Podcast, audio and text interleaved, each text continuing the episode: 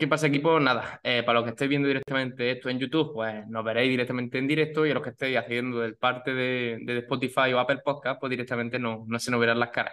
Entonces, hoy tenemos a, a Rafa López, que es un, un cliente y colega, por así decirlo, que está con nosotros y él se rompió parcialmente el cruzado, ¿vale? Entonces vamos a hablar un poco de si se puede volver al deporte de élite, como es su caso, con el cruzado parcialmente roto, ¿vale? Que os también un poco a nivel de sensaciones lo que ha ido sintiendo desde cuando sufrió la lesión hasta el día de hoy que directamente pues ya jugaron para, para ascender a segunda división. Así que, hola Rafa, preséntate.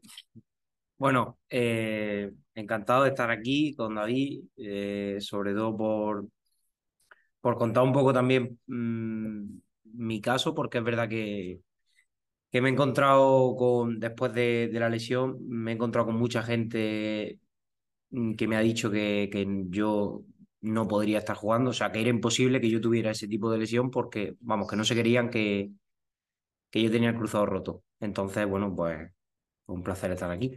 Claro, vamos a hablar un poco de eso, al final tú ahí relájate, va a una charla a modo tranquilita, ¿sabes? Que al final eh, es normal que muchas veces por cultura eh, la gente eh, se vuelve loca en plan de, hostia, ¿cómo vas a jugar sin cruzado roto? Cuando viene mucha gente a la entrevista me dice, hostia, es que tengo el cruzado parcialmente roto y el menisco, que el menisco ya se ha visto que no hace falta en la mayoría de casos operar, pero el cruzado roto o parcial es como en plan de, hostia, eh, todavía está la cultura que en plan de, es como no opere, ya está, ya está peor. Y lo que se ha visto es que, que la gente que se opera es que hay un, un ratio de, de, recaída del 17 al 20%, ¿sabes? Entonces, muchas veces la gente se opera creyendo que ya no se va a volver a lesionar y se está hablando que casi dos de cada diez personas se lesionan por la operación. ¿sabes? Entonces, es una lesión bastante que afecta a nivel eh, de cerebro, no tanto a nivel muscular, por así decirlo, y por eso es importante que cuanto más conservemos de ese cruzado nativo, por decirlo, nuestro, más mecanismos receptores vamos a tener y más información va a mandar. Es decir, va a mandar más información eso que tenemos parcialmente roto ahí que si que seguramente la plastia nueva. Entonces, ¿cuál era tu pensamiento, Rafa, porque es decir, tú cuando te lo. Tú al principio era un diagnóstico, no era cruzado, me acuerdo yo que fue que te lesionaste, viniste el verano pasado y era en plan, hostia, creo que tengo un E15 del interno. ¿Cómo, cuál, ¿Cuál era tu sensación ahí? Eh, a ver, el primer diagnóstico fue un E15 de lateral externo de grado 2.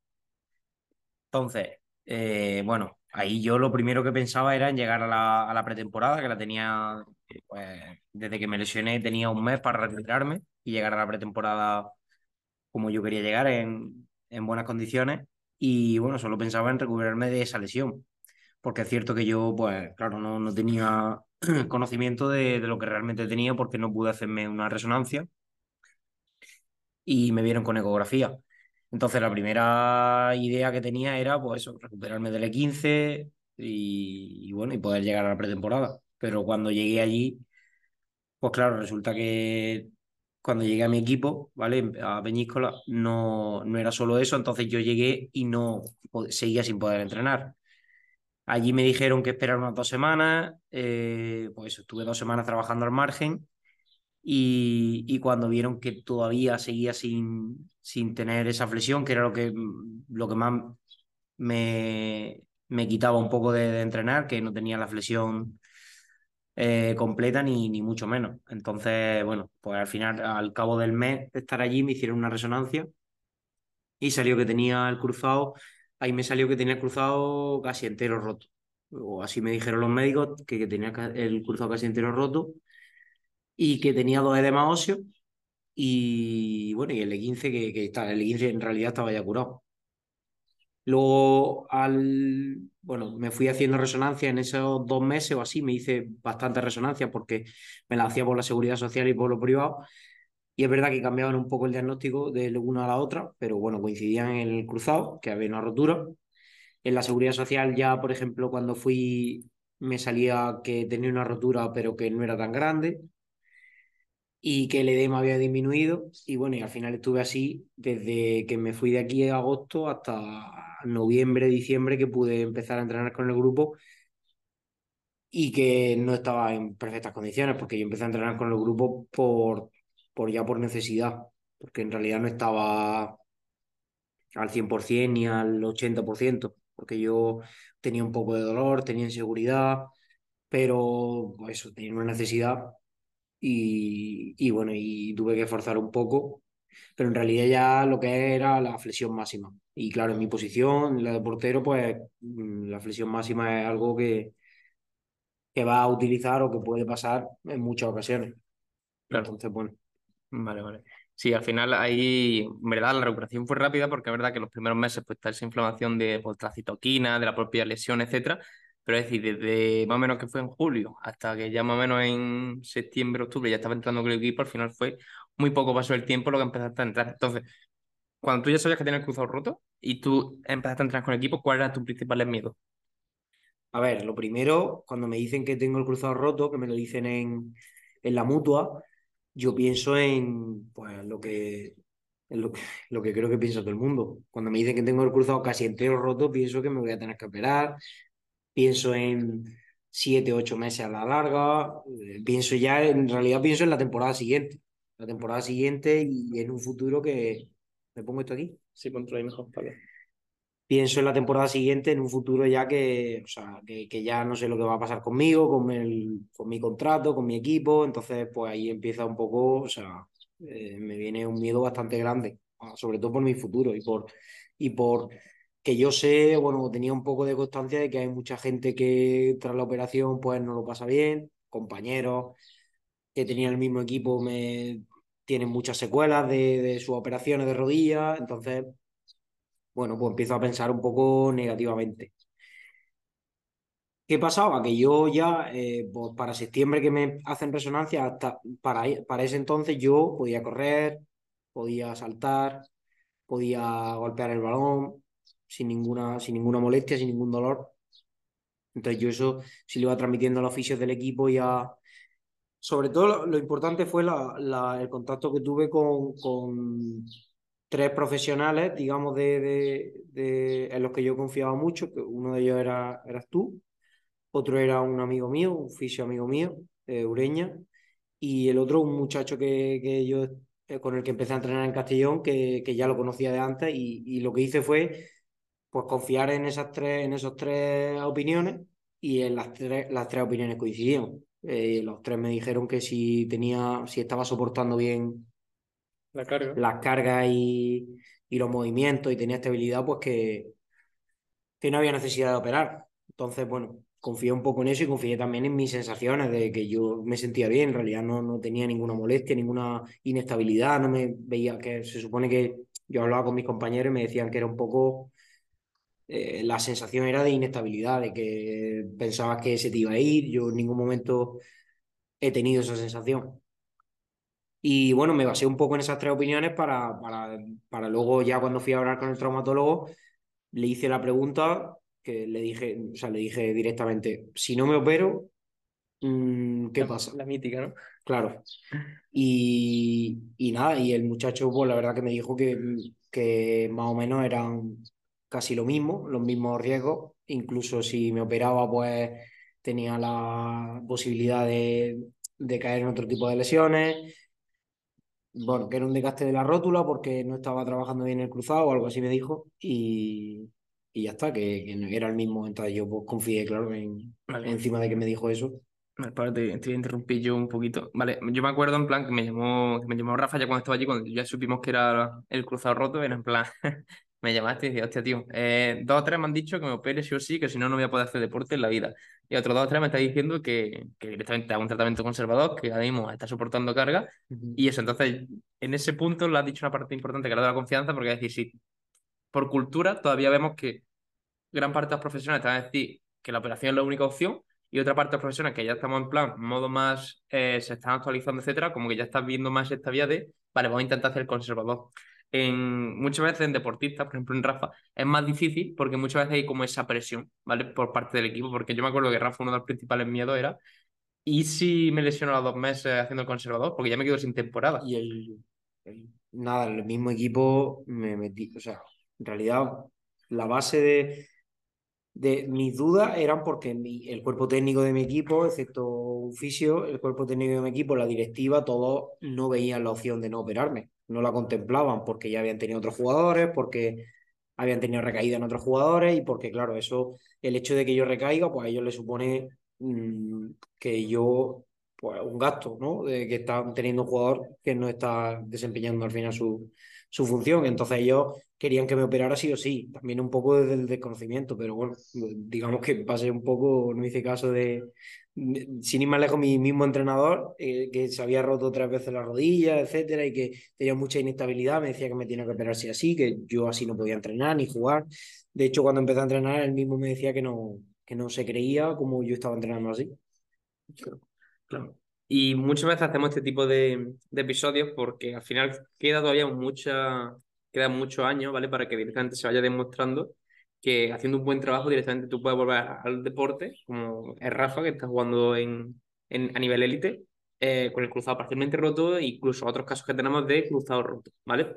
¿Por qué? Porque ha dicho Rafa, es decir, mm, lo que estamos viendo a nivel de evidencia científica, es decir, los porcentajes depende un poco, porque siempre preguntan, cogen unos sujetos, una muestra de 500 personas, 1000, le hacen la pregunta a los tres años de si se han roto o no se han roto otra vez y cogen la idea de estadística, pero estamos viendo que estudios no hablan del 17-20% de los jóvenes, el 40% de menos de 20 años que vuelven al fútbol, los que vuelvan antes de los 9 meses, casi el, el 48% recae, todo eso es con operación. Entonces estamos viendo que la operación al final no es eh, la panacea de decir, hostia, vale, pues me opero y ya directamente me, me despreocupo porque ya sé que no me voy a romper. Al revés, estamos viendo que esa operación produce tantos déficits también a nivel neurocognitivo, de que esa disrupción sensorial, de que se pierden los receptores nativos de ese ligamento cruzado, ese rodilla no manda información y como que al final hay gente que se ha operado tres, cuatro veces, que es un, para mí una locura, ¿sabes? Entonces, yo lo que le dije a Rafa en ese primer momento, digo, tío, es, muchas veces también hay que operar sí o sí, hay muchos casos de durmiendo, pero Rafa en plan, no tiene estabilidad, se va notando bien, todo el trabajo de fuerza y salto lo tolera. Pues tío, vamos a dar una oportunidad al conservador, porque es decir, si te operas, va a estar ya toda la temporada fuera, porque ya mínimo los nueve meses, sí o sí. Y si no te operes, estás tolerando carga, es que este, este, año puedes jugar, ¿sabes? Que si a las malas a media temporada, etcétera, pues bueno, ya te operas, pero ya juegas media temporada. Que no es lo mismo que nueve meses totalmente sin jugar por, por la operación. Entonces, eh, eso, hacer un poco hincapié que muchas veces que valores profesional, sobre todo que sea especializado en la rodilla, y que os vea un poco eh, su situación de, vale, vamos a ver si puedo hacer un tratamiento con primero y lo pruebo, o directamente me meto en quirófano de, de primera, ¿vale? Entonces, la siguiente pregunta que la tenía por, por aquí, es decir, una vez que se te redujeron esa molestia empezando otra vez con el equipo, ¿cómo fueron tus sensaciones de menos a más? Bueno, eh, al principio yo creo que en realidad el, principal problema que, que tenía eh, era mental era mental de, bueno, de la inseguridad de, también yo, por ejemplo, pues no me había lesionado nunca de más de una lesión de más de dos semanas, nunca había estado tanto tiempo parado. Entonces era mental de un poco de, no de mm, pensar, se me va a ir la, la rodilla y, y, me voy a romper otra vez. No, porque ya te digo que eso, esa confianza la tenía. Pero sí que, como no tenía la flexión completa, pues bueno, pues tenía un poco de miedo, porque es verdad que sentía dolor cuando hacía esa flexión, que era un poco por el líquido.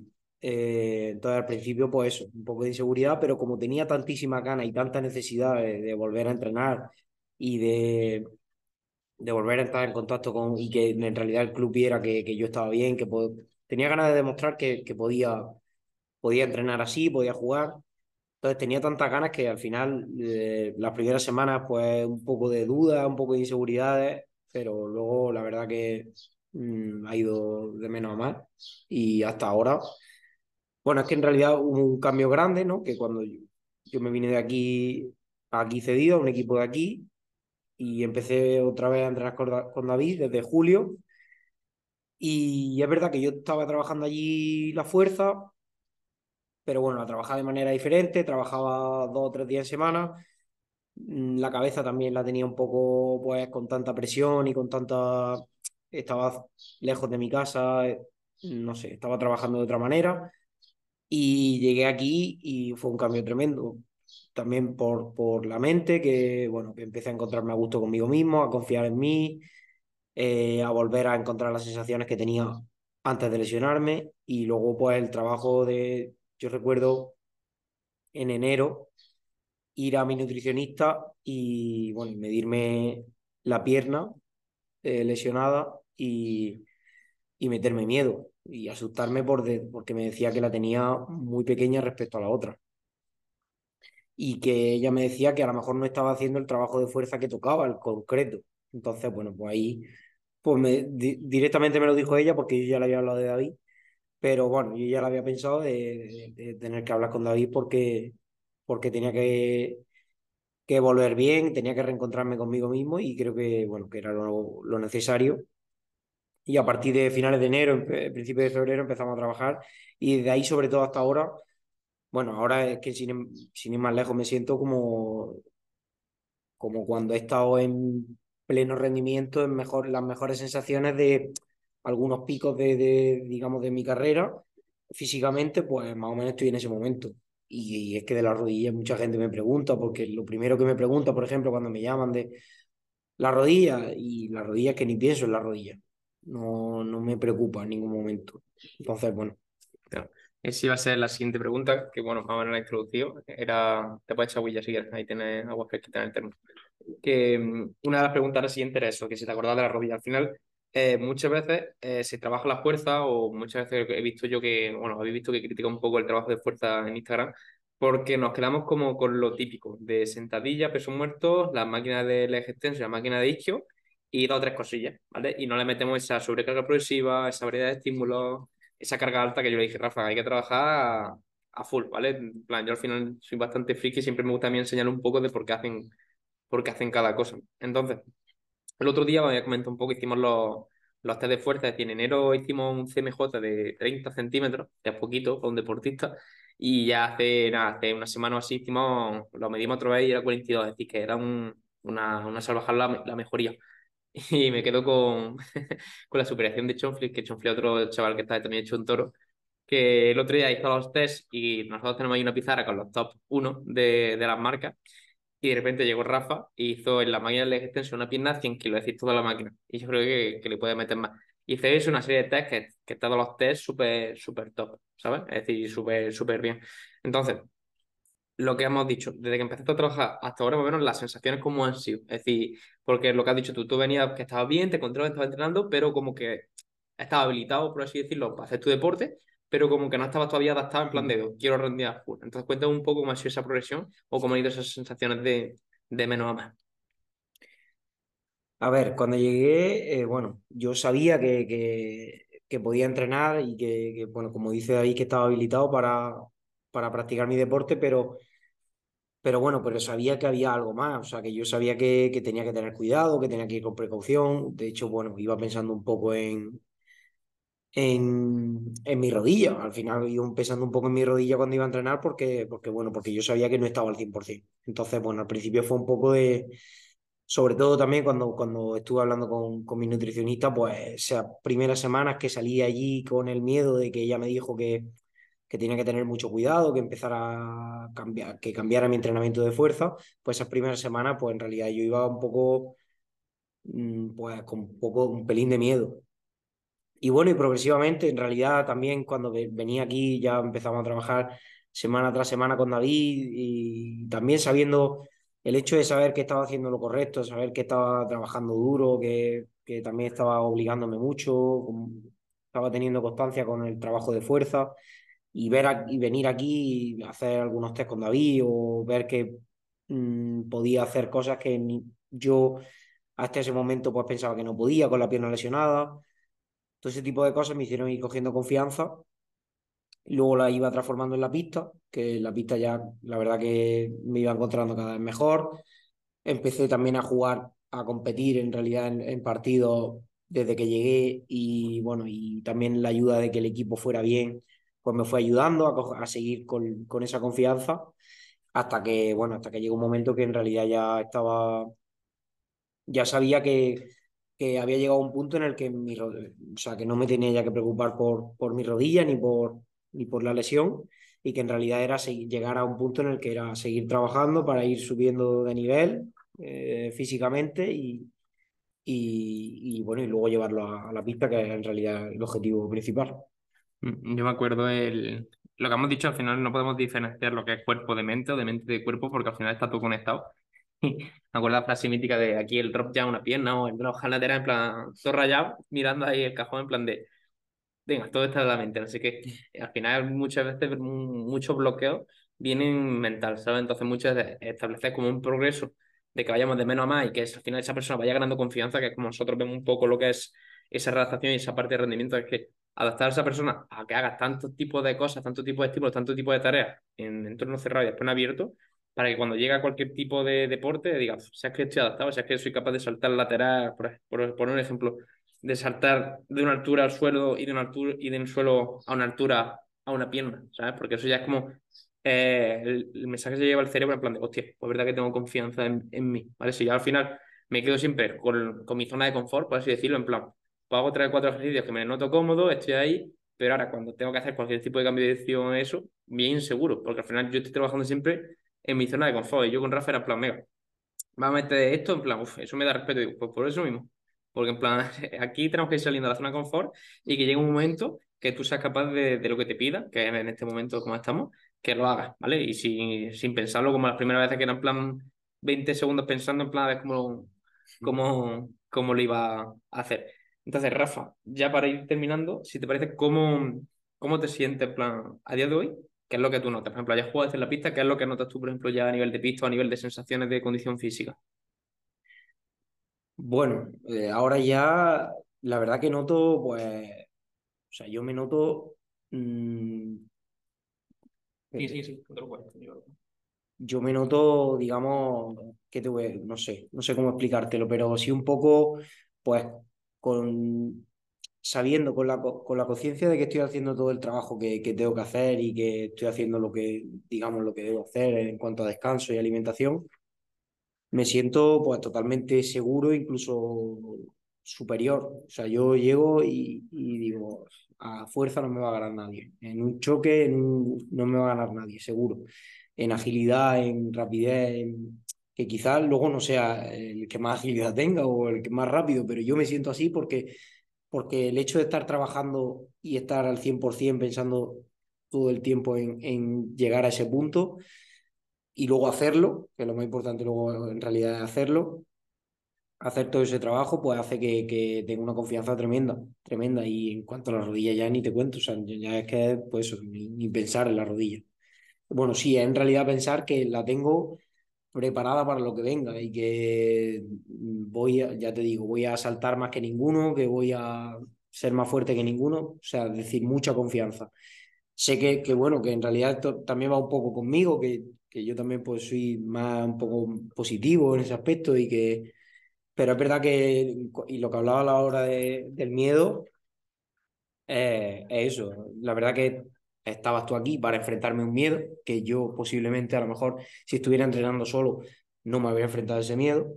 Quizá pues si hablamos de altura me hubiera puesto una altura más pequeña en la que yo consideraba, digo, bueno, ahí llegaré justo. Pero cuando tú piensas que llega justo, luego llega un poquito más siempre, sobre todo en la pierna lesionada.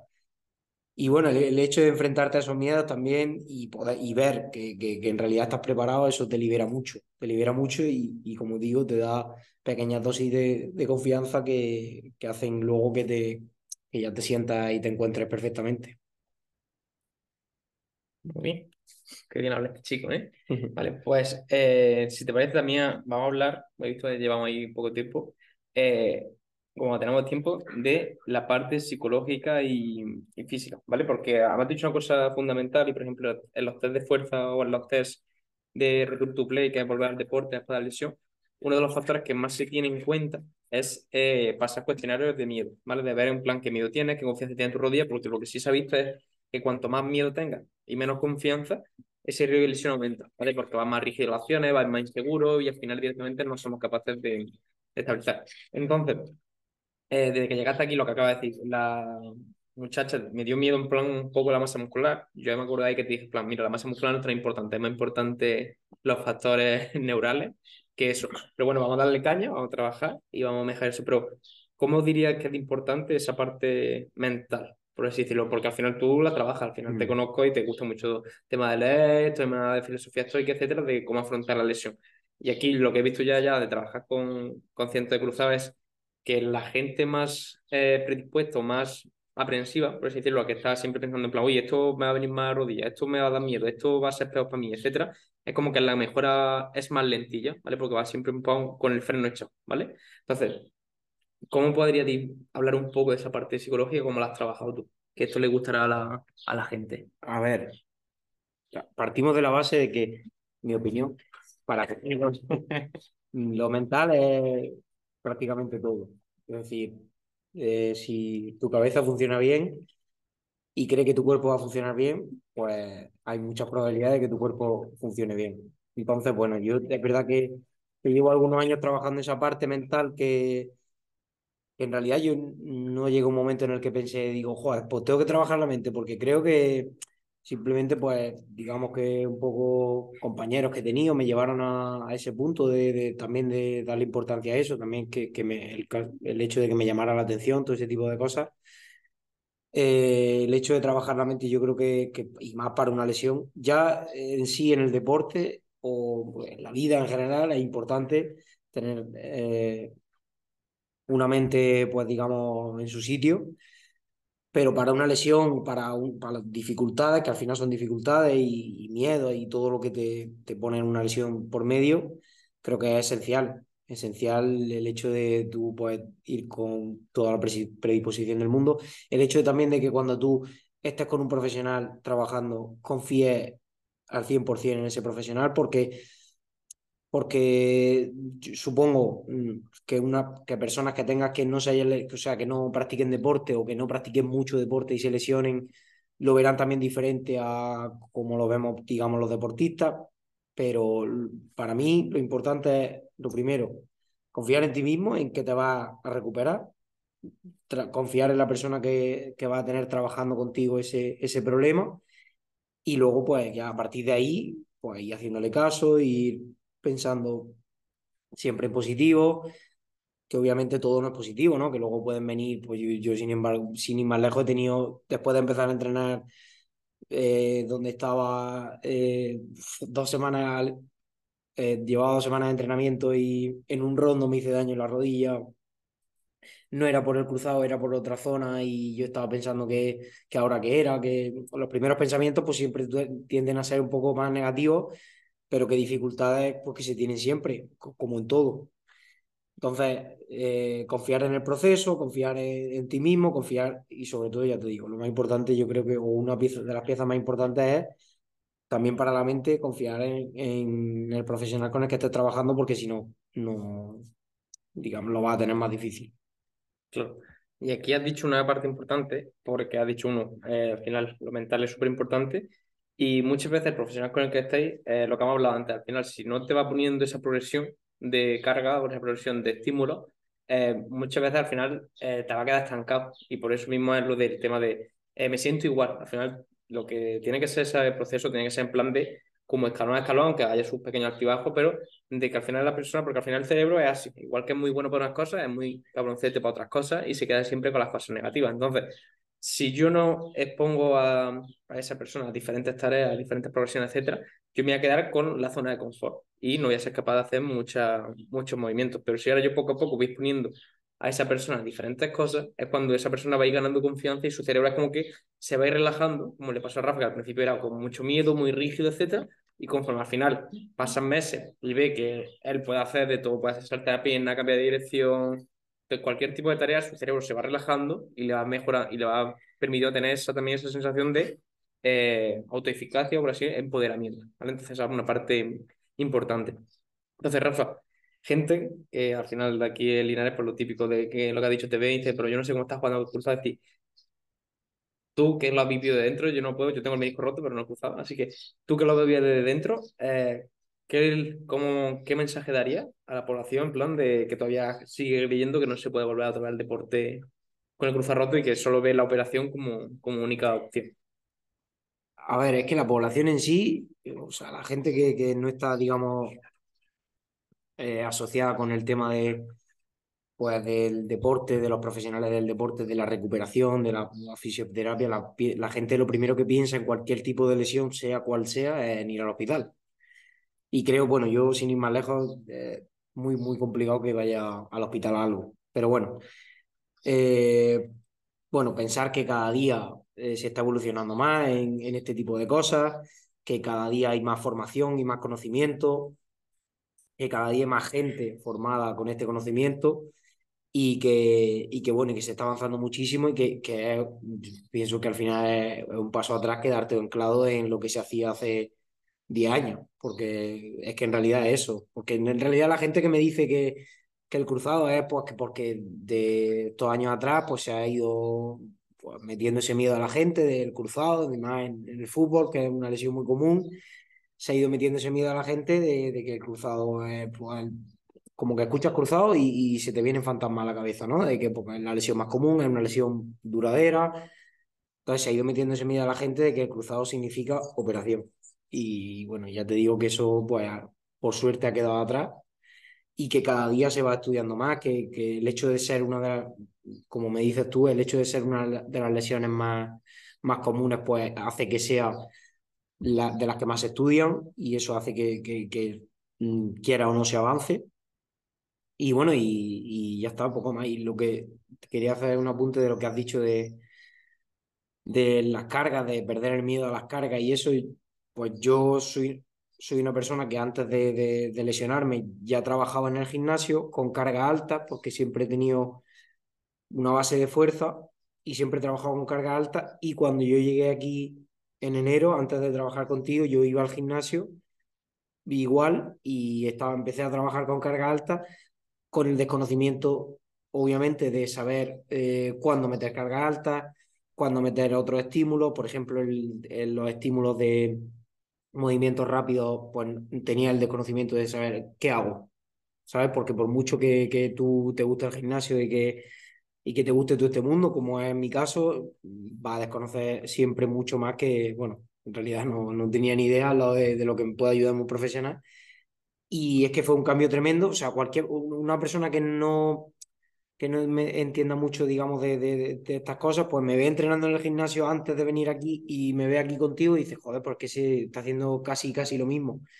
Y no tiene nada que ver, porque yo allí estaba también con miedo, estaba trabajando con cargas en las colas que yo me sentía cómodo. Aquí no, porque muchas veces, es verdad, muchas veces a mí me encanta trabajar con cargas altas, pero muchas veces yo decía, este que se, ¿cómo, ¿cómo voy a levantar yo eso? O sea, que sí, que yo levanto carga, pero tanto no. Y el hecho de ir rompiendo esos miedos, como con los saltos, como con, con tantas cosas, ha hecho que, que haya tenido esta evolución. Es que estoy totalmente seguro de que, de que esa ha sido una de las claves, ir rompiendo esa, esos miedos y esas inseguridades que tenía. Y que a lo mejor si no estuviera lesionado también lo hubiera tenido, el hecho de trabajar con tantas cargas, pero el hecho de, ya te digo, de de ir rompiendo esos miedos con la base de, confiar en él ha sido clave. Y pongo un apunte, y todos los que trabajan con, con nosotros, yo sé que os miran al gimnasio. A muchos de los que estáis escuchando, sé que, sé que eso es así, porque es verdad que en muchas tareas decía, hay muchas cosas de carga alta, pero también hay muchas tareas, estímulos y tareas que, que invento y que son puntos de mira de, del gimnasio, que en plan, ¿eso para qué? ¿Eso qué, qué tontería es? Imagínate si lo del gimnasio se hubieran que tengo cruzado, se vuelve loco. Total, tío. Pues nada, para ir terminando, al final eh, yo creo que ha sido algo que, que al final es bueno que, que lo dé de perspectiva, porque yo muchas veces hablo de evidencia y de que al final pues trabajo con, con muchos ligamentos cruzados anterior, pero al final también es bueno que trae gente que directamente esté en su carne eso y también os dé su opinión. Lo dicho, eh, siempre cuando hablamos de este tema es como un poco de, conflicto, porque hay todavía mucha gente de la vieja escuela que es en plan de eh, esto no tiene ni idea, porque tú verás como ese chaval no tiene ni idea, eso tiene cruzado, pero se va a tener que operar sí o sí, etcétera. Y al final hago aquí un, como un llamamiento a la reflexión, en plan de, vale, lo que nos falta es unos cuantos años, ¿vale? De que ya estamos viendo que con cruzados se puede hacer vida normal, por aquí ya han pasado bastantes, no sé si 25 o 30 sin cruzados que, están, que han vuelto al deporte, que son bastantes, pero como que poco a poco todo lo que son fisios, rastadores, traumatólogos, etcétera, vayamos viendo un poco esa perspectiva de, hostia, pues mira, vamos a hacer este tratamiento y la verdad que está teniendo también bastante éxito para ir cambiando poco a poco de cuando pasen 10 años esa perspectiva, ¿vale? Porque es verdad que yo sé que muchas veces cuando se dice esto o, o gente me sigue a las nueve dice no tienen ni idea, etcétera, en plan, eso es inviable. Para que poco a poco vayamos cambiando un poco esa cultura y veamos en plan eh, esas dos opciones, que tanto la operación es buena en muchos momentos como el tratamiento conservador es bueno en muchos momentos. Entonces, ya para finalizar el podcast, Rafa, ¿algún mensaje te gustaría mandar a alguien que esté en tu misma situación? Bueno, eh, es un poco, yo creo que el mensaje último es un poco el resumen de, de, todo esto que hemos hablado. Eh, ponte en manos de un profesional, de verdad, un profesional que esté actualizado, que, tenga la certeza de que, de que trabaja bien, de que está formado sobre todo y, sobre todo si, si te, lesionas, te lesionas de la rodilla, pues lo obvio sería ponerte en un especialista de la rodilla. Entonces, eh, bueno, ponerte, lo primero, ponerte en manos de un profesional, confiar en él, si va a ponerte en manos, mm, una vez que tomes la decisión de, de esa, esa decisión, pues confiar eh, al 100% en él y bueno, y confiar en los procesos de, del cuerpo de, de, y lo que él te diga, que ya hemos, hemos hablado aquí que, que no es tan, tan como lo ponían antes de las operaciones y cosas así, que el cuerpo al final, eh, bueno, pues como estamos viendo, tiene la capacidad de, de, de, hacer muchas cosas y de recuperarse en ciertos casos, porque como he dicho en otras ocasiones eh, sí que hay que operar, pero en, en la mayoría de las ocasiones el cuerpo tiene la capacidad de, con un buen trabajo, recuperarse bien solo y, y ya está, y poco más. Y ya está, que, que escuchéis el podcast y que le dais like. si, si, llegan hasta aquí es que no han escuchado. Así que nada, chicos, eh, muchas gracias a todos y nada, adaptación, carga y movimiento, como siempre.